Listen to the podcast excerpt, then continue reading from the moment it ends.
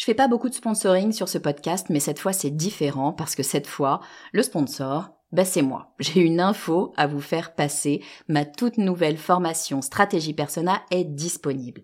Stratégie Persona, c'est la solution pour toutes les personnes qui ont du mal à trouver des clients. Toutes les personnes qui ont du mal à définir qui sera leur prochain client. Toutes les personnes qui ont du mal à trouver les mots justes pour parler à leurs clients. Parce que oui, vous savez que mettre vos clients au cœur de votre stratégie, ben c'est ce qui va vraiment faire décoller votre marque. Sauf que c'est pas si simple que ça. Alors j'ai créé tout simplement la formation la plus complète du marché sur le persona. Et je vous fais une promesse, si vous la suivez et si vous l'appliquez, dans une semaine, vous saurez exactement qui est votre client idéal et ce qu'il faut lui dire pour qu'il achète. Stratégie personnelle est disponible sur mon site le podcast du marketing.com slash stratégie persona. Vous écoutez le podcast du marketing, épisode 157.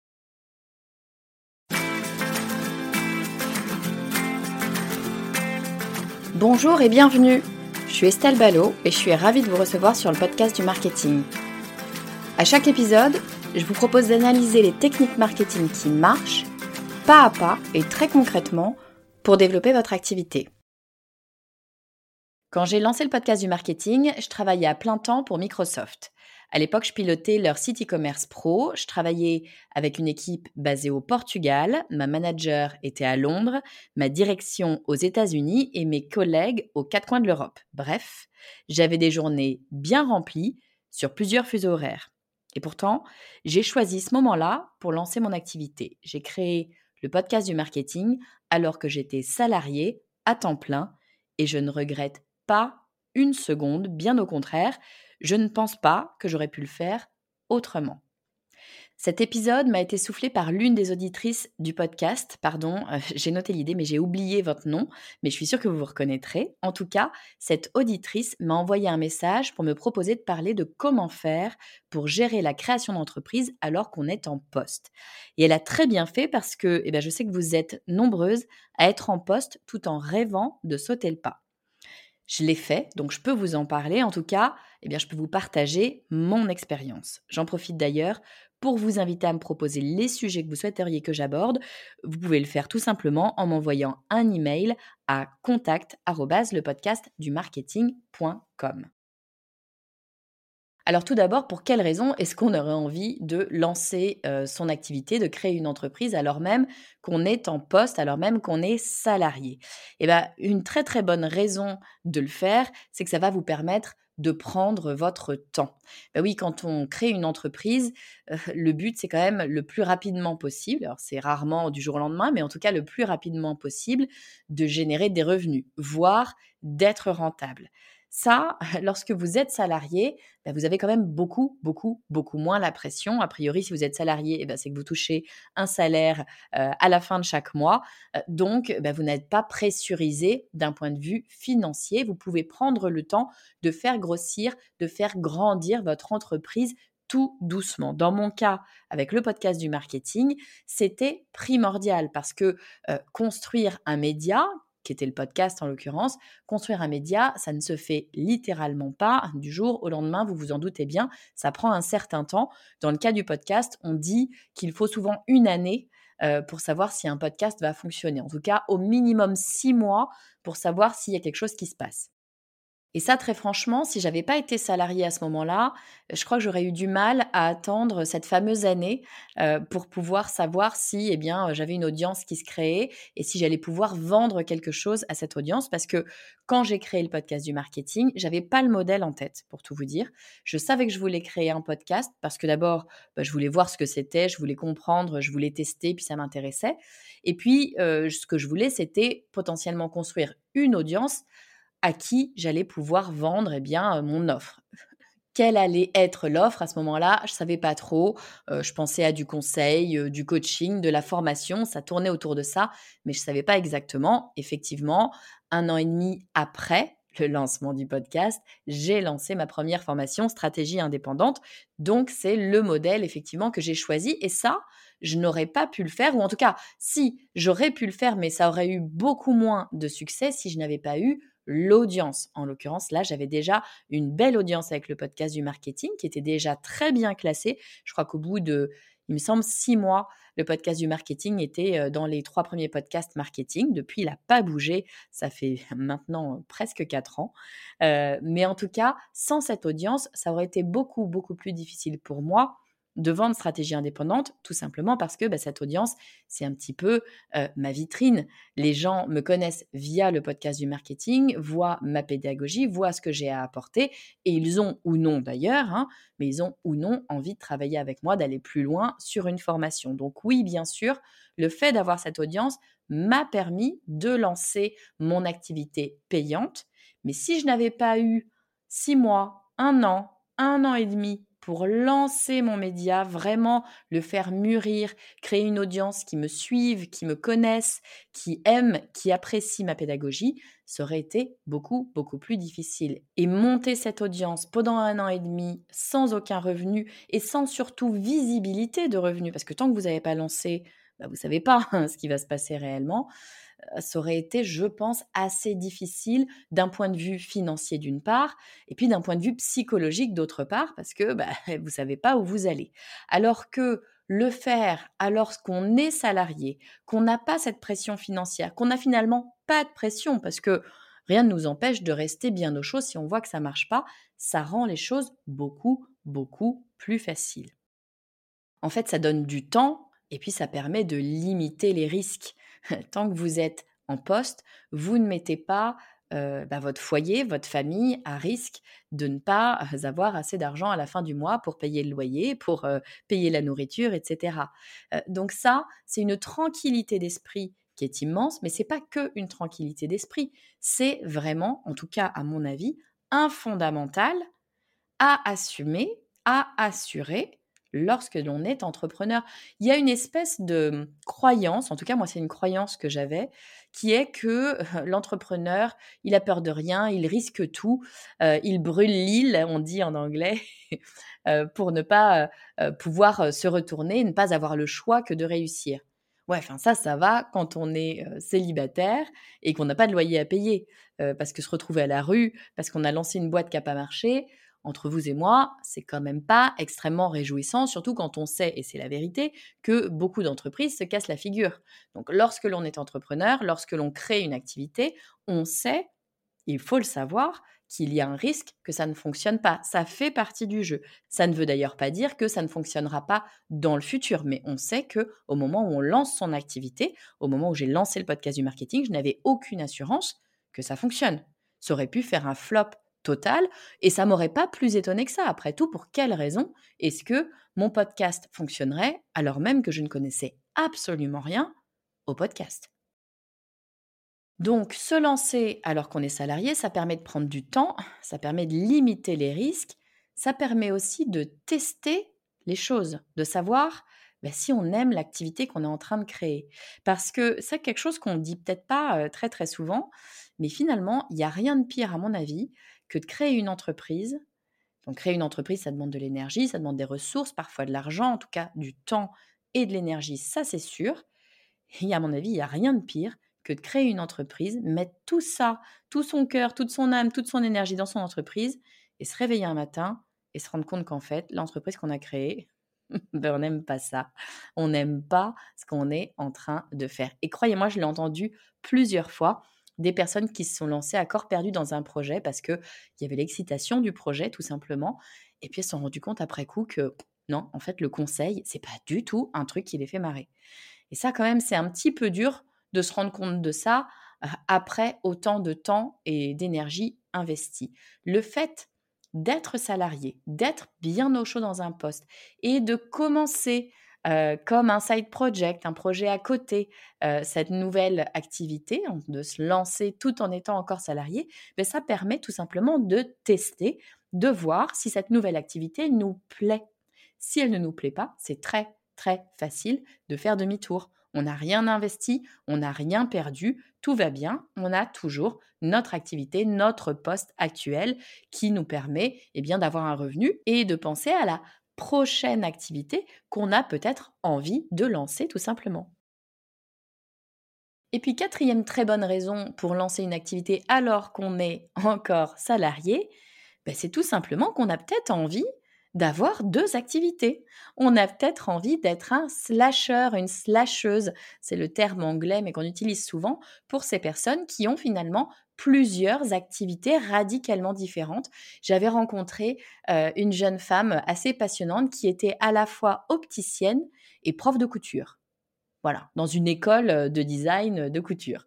Euh, très surprenante, deux choses radicalement différentes, l'une plutôt créatrice artistique, l'autre totalement scientifique et technique. C'était super intéressant. Elle faisait lundi, mardi opticienne, jeudi, vendredi prof de couture. Pourquoi pas Et elle trouvait son épanouissement absolu comme ça. Ça peut être très intéressant d'avoir un système de slasher, c'est-à-dire d'avoir deux activités et pas une comme l'on fait traditionnellement. Bon, mais alors la question qu'on peut se poser, c'est est-ce que j'ai seulement le droit d'être salarié et de créer ma propre entreprise? Non, parce que c'est pas forcément totalement évident. Alors, petit disclaimer, je ne suis évidemment pas juriste, donc si vous avez un doute, allez vous renseigner auprès d'un avocat, d'un juriste en droit du travail qui va pouvoir, eh évidemment, vous orienter au mieux. Mais a priori, il n'y a aucune raison que vous ne puissiez pas avoir une activité en plus de votre activité salariée, dès lors bien sûr que cette activité ne fait pas concurrence directe à votre entreprise. Non, parce qu'évidemment, si vous êtes en train d'essayer de piquer les clients de votre entreprise, ça risque de pas leur plaire et on les comprendra. Autre chose à vérifier, bien sûr, c'est votre contrat de travail. Dans votre contrat de travail, vous pouvez avoir ce qu'on appelle une clause d'exclusivité. À ma connaissance, c'est assez rare. Il faut que ça soit motivé, mais si vous avez une clause d'exclusivité, alors peut-être que vous ne pouvez pas exercer une autre activité sur votre temps libre. Donc, vérifiez. Je vous invite aussi, on ne sait jamais, à vérifier la convention collective dont vous dépendez. On ne sait jamais, mais la règle générale, a priori, c'est qu'il n'y a pas de raison que vous ne puissiez pas avoir une entreprise qui vous est propre en plus de votre activité de salarié. Alors évidemment, en revanche, euh, vous n'êtes pas supposé travailler sur votre euh, entreprise pendant vos heures de travail salarié. C'est juste absolument évident, mais je me permets quand même de le préciser. Votre patron euh, votre manager risque de ne pas être très très très euh, content s'il se rend compte que bah, sur votre lieu de travail, au lieu de travailler sur son entreprise, vous travaillez sur votre entreprise. Ça paraît juste évident. Je le dis juste rapidement comme ça. Si vous avez le sentiment que vous n'allez pas euh, trouver le temps tout simplement de de travailler sur votre entreprise parce que eh bien votre travail salarié plus le reste de ce qu'il y a à faire dans la vie, à savoir peut-être euh, les courses, les enfants, euh, le conjoint, la conjointe, euh, les amis, ça fait déjà beaucoup et on est bien d'accord, ça fait déjà beaucoup. eh bien, vous pouvez opter pour une autre solution à savoir le congé création d'entreprise. Il faut savoir que ce congé existe, il peut être pris à temps plein ou à temps partiel. Vous faites une demande auprès de votre employeur de vous donner un congé, attention, hein, c'est un congé qui n'est pas rémunéré, mais qui vous permet de faire une pause finalement dans votre euh, travail salarié pour pouvoir travailler sur votre entreprise. À ma connaissance, votre employeur n'est pas obligé de l'accepter, mais il peut le faire. Et l'avantage, s'il le fait, c'est qu'il y a une durée euh, à définir. Là, je ne connais pas le détail exactement, mais il y a une durée à définir et vous pouvez retrouver votre poste et vous pouvez retrouver votre poste à temps plein dans l'entreprise si jamais votre euh, société, la société que vous avez créée, n'a pas fonctionné. Donc c'est une véritable sécurité, ça s'appelle le congé création d'entreprise. Bon, et puis si vraiment c'est trop compliqué pour vous, vous pouvez bien sûr quitter votre entreprise. Sachez que dans ces cas-là, vous pouvez, sous condition bien sûr, euh, bénéficier de l'aide de Pôle Emploi. Donc il faut euh, vous renseigner avant de quitter votre entreprise parce que selon euh, les modalités de rupture de contrat, vous pourrez ou non toucher vos indemnités Pôle Emploi. Donc je vous invite à vous rapprocher de Pôle Emploi pour savoir si c'est possible dans votre cas. Bon, mais je reviens sur le fait de rester salarié et de se dire, OK, je crée mon entreprise. Comment est-ce que je fais Si je suis salarié a priori, j'ai pas forcément le temps de courir toutes les administrations, euh, les experts comptables et autres pour construire une société structurée euh, qui va me demander d'avoir des comptes, des bilans, etc.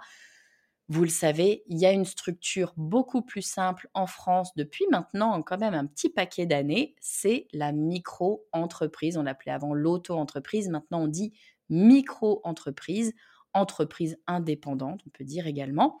Quoi qu'il en soit, c'est extrêmement simple de créer une micro-entreprise. Il vous suffit d'aller sur Internet en quelques clics littéralement. Votre entreprise est créée et vous avez le droit d'exercer. Donc c'est extrêmement simple. C'est d'ailleurs initialement pour ça que la micro-entreprise, l'auto-entreprise, a été créée pour que des personnes puissent tester leur activité indépendante ou, entrepreneuriale avant de se lancer, d'investir euh, dans des bilans, d'investir euh, de l'argent, d'investir trop de ressources dans une entreprise. L'auto-entreprise vous permet de faire les choses rapidement, simplement et à moindre frais. Bon, mais alors, effectivement, il y a quand même une chose à réfléchir avant de se lancer dans le projet de lancer, créer une entreprise alors même qu'on est salarié, eh ben, c'est le temps, c'est l'organisation. Parce que si vous travaillez à temps plein, mettons 7, 8, 9 heures par jour, peu importe, euh, vous partez le matin de chez vous, vous avez le transport peut-être pour aller jusqu'à votre travail, euh, ensuite vous faites votre journée, vous rentrez chez vous, vous avez euh, la vie qu'il y a autour, hein, le fait de, je sais pas, faire les courses, aller chercher les enfants, s'occuper de plein de choses. Il va falloir encore, après tout ça, trouver du temps pour travailler sur votre nouvelle activité, votre entreprise. Donc il va falloir s'organiser. Ce qui est très important, à mon sens, c'est de prévoir des plages horaires sur lesquelles vous vous engagez à travailler. Sinon, il y a de grandes chances pour que ça reste un doux rêve et que vous ne développiez jamais votre entreprise. Moi, quand j'étais chez Microsoft, moi, quand j'étais chez Microsoft, bah, donc j'avais des grosses journées, évidemment. Hein. j'avais ma fille aller chercher à l'école le soir et puis bien sûr m'en occuper. En plus de ça, pour ne pas me simplifier la tâche, je suis tombée enceinte pile au moment où j'ai lancé le podcast du marketing. Donc, j'étais un petit peu fatiguée, bien occupée. Mais comment est-ce que je faisais? Eh bien, j'avais décidé de travailler le soir, mes soirées, au lieu de regarder un film, au lieu de regarder un documentaire ou lire un bouquin. Eh bien, deux, trois fois par semaine, je travaillais sur le podcast. Souvent, c'était lundi-mardi. C'est d'ailleurs toujours lundi-mardi en général. Souvent, c'était lundi-mardi, parfois le mercredi et un petit peu le vendredi soir. Ça dépendait un peu de mon emploi du temps. Mais en tout cas, j'avais au moins deux soirs par semaine dédié à la création du podcast. Et ça, je n'en dérogeais pas parce que sinon, bah, les choses ne se font pas. C'est tout simplement ça. Donc, donc, je ne dis pas qu'il faut impérativement dédier toutes ces soirées à la création de son entreprise. Tout ce que je dis, c'est qu'il faut passer un contrat avec soi-même sur les moments que vous souhaitez dédier à la création de votre entreprise. Sinon, il y a de bonnes chances que vous ne le fassiez jamais parce que la vie, c'est fatigant et que quand on rentre du travail, eh bien tout ce qu'on veut, c'est se reposer et c'est bien normal. Mais la réalité, c'est qu'on a souvent plus d'énergie qu'on pense en avoir et que si on veut vraiment quelque chose, en général, on y arrive. Il faut quand même faire très, très, très attention à ne pas se brûler les ailes, à ne pas bosser, bosser, bosser tout le temps, tout le temps et ne jamais se reposer parce qu'il n'y a rien de pire que un entrepreneur, une entrepreneuse fatiguée, euh, vous ferez pas du bon travail si vous êtes sur les rotules. Donc pensez aussi à vous ménager des moments pour vous reposer. Ben oui, parce que vous vous en doutez, créer une entreprise tout en étant salarié, c'est pas exactement un long fleuve tranquille. Hein, ça demande quand même pas mal d'engagement. C'est fatigant. Euh, c'est difficile, on va se dire les choses telles qu'elles sont, mais ça peut être une très très belle aventure. Hein. La preuve sur le podcast du marketing, ça a véritablement très bien marché. Et comme je vous le disais, j'aurais pas pu le faire autrement, tout simplement. Mais pour que ça fonctionne, à mon avis, il faut mettre en place deux, trois garde-fous. Il faut en fait avoir une vision, la vision de pourquoi est-ce qu'on le fait et comment est-ce qu'on va le faire. Sinon, on n'arrivera pas à avancer parce que ça va être trop dur. Alors, je vous donne les clés que moi, j'avais mises en place. La première des choses à identifier, c'est savoir pourquoi est-ce qu'on fait tout ça. C'est la même chose que lorsque l'on crée une entreprise en n'étant pas salarié d'ailleurs, hein, il est impératif de connaître son pourquoi. Et son pourquoi, c'est pas l'objectif de son entreprise. Son pourquoi, c'est pour quelle raison est-ce que vous avez choisi ce style de vie? Pour quelle raison est-ce que vous avez choisi d'être à votre compte? Pour quelle raison est-ce que vous avez choisi de créer cette entreprise? Et votre pourquoi, il peut être très très différent euh, d'une personne à l'autre. Hein. Je pense qu'on a toutes et tous un pourquoi un petit peu différent, même si euh, il y en a certains qui se, qui se retrouvent. Mais votre pourquoi, il peut être euh, pour des raisons familiales. Mon pourquoi à moi, c'est de libérer tout le temps que je voulais pour mes enfants, d'avoir cette liberté-là de pouvoir adapter mon agenda comme je le souhaite et que en fait mon emploi s'adapte à ma vie personnelle et pas l'inverse. C'est un vrai luxe à mon sens mais c'est pas forcément quelque chose qui va motiver d'autres personnes. D'autres personnes vont avoir un pourquoi euh, sur l'impact que euh, son entreprise va avoir sur d'autres, sur l'impact qu'on va peut-être avoir sur, pourquoi pas, l'environnement. Euh, il peut y avoir mille raisons de travailler à son compte, de créer une entreprise, mais il est indispensable de savoir réellement pourquoi on a choisi ce style de vie. Et puis, puisqu'on est en train de parler d'un projet un peu particulier, un projet qu'on construit tout en étant salarié, c'est-à-dire un side project, hein, on appelle ça comme ça, un side project, il faut savoir ce que l'on veut en faire.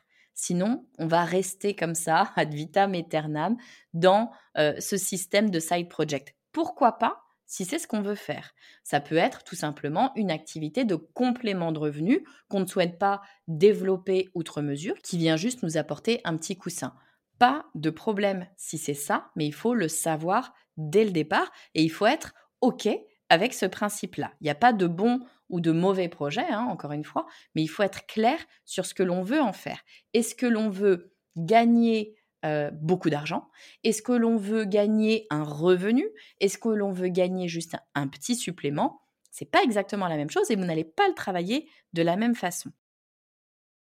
Une autre raison pour laquelle vous allez travailler ce projet, c'est peut-être pas pour gagner de l'argent, c'est peut-être pour vous former.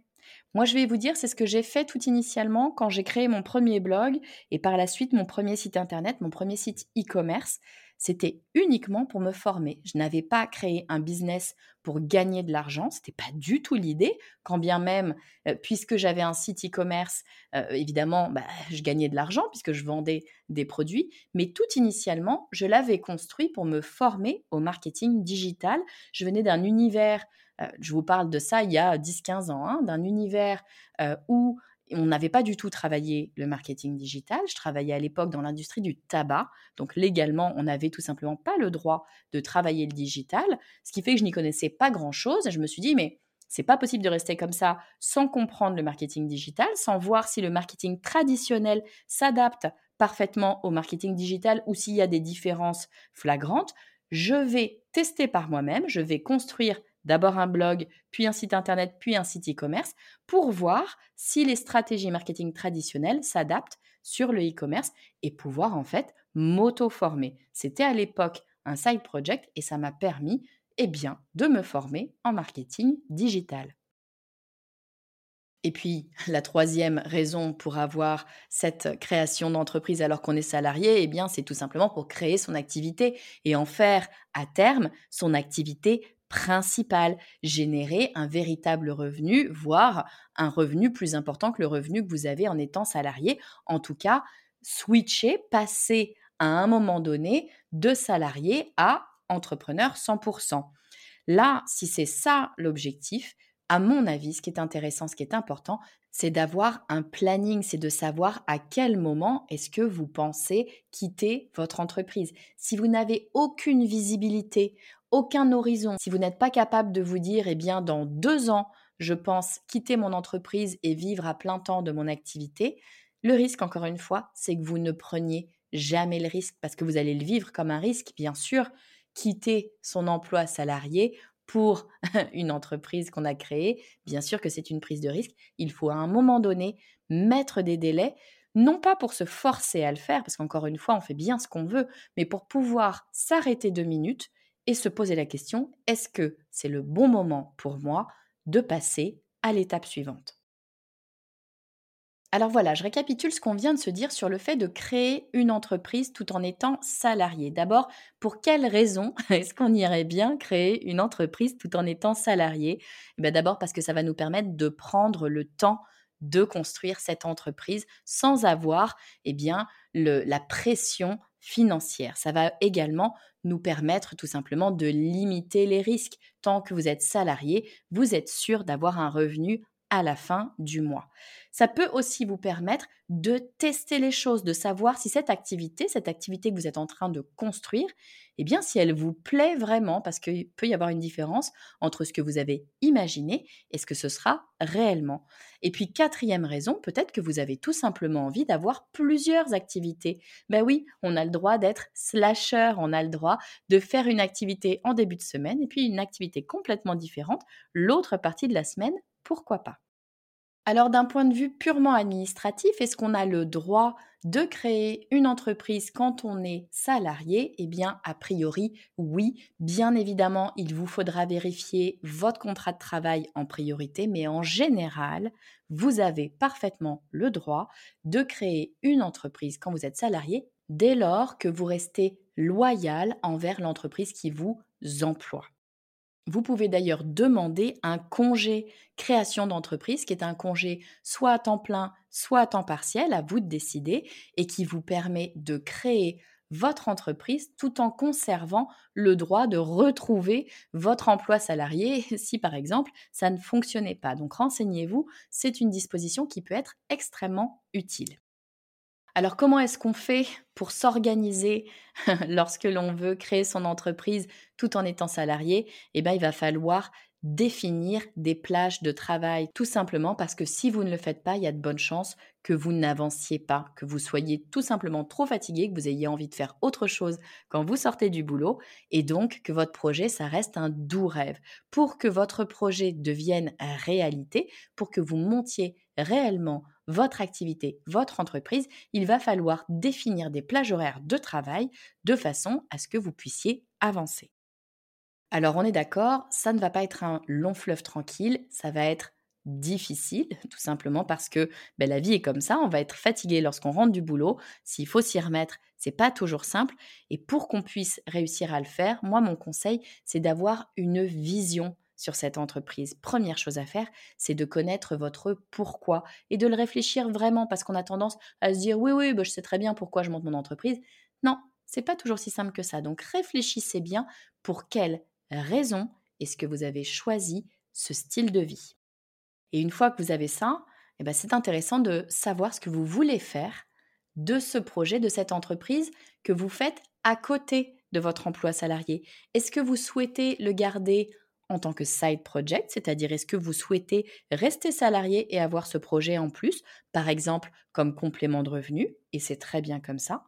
Est-ce que vous souhaitez l'utiliser non pas pour gagner de l'argent, mais finalement pour vous former? Si c'est le cas, il faut en être conscient ou consciente parce que les enjeux, les choix que vous allez faire ne vont pas être les mêmes.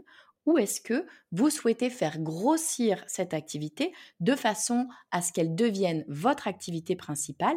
Et si c'est le cas, il va falloir vous donner des délais, vous donner des limites, non pas pour vous dire que si vous ne l'avez pas atteint à telle date, bah, c'est fichu, c'est pas l'idée, mais en tout cas pour pouvoir eh bien, vous arrêter deux minutes et prendre des décisions, savoir si vous voulez continuer, si vous allez dans le bon sens, si vous allez assez vite, si vous avancez comme vous le voulez.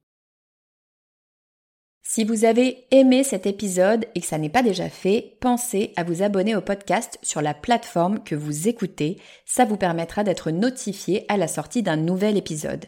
Et encore mieux, je vous invite à rejoindre les plus de 8000 personnes qui reçoivent déjà ma newsletter. Vous aurez un avant-goût de l'épisode de la semaine, mais aussi mes bons plans, un accès libre à tous mes cadeaux bonus et des invitations exclusives aux événements auxquels je participe en ligne ou en présentiel. Pour nous rejoindre, il vous suffit d'aller sur le podcast du marketing.com slash newsletter. Je vous mets le lien, bien sûr, en commentaire. Je vous dis à très vite.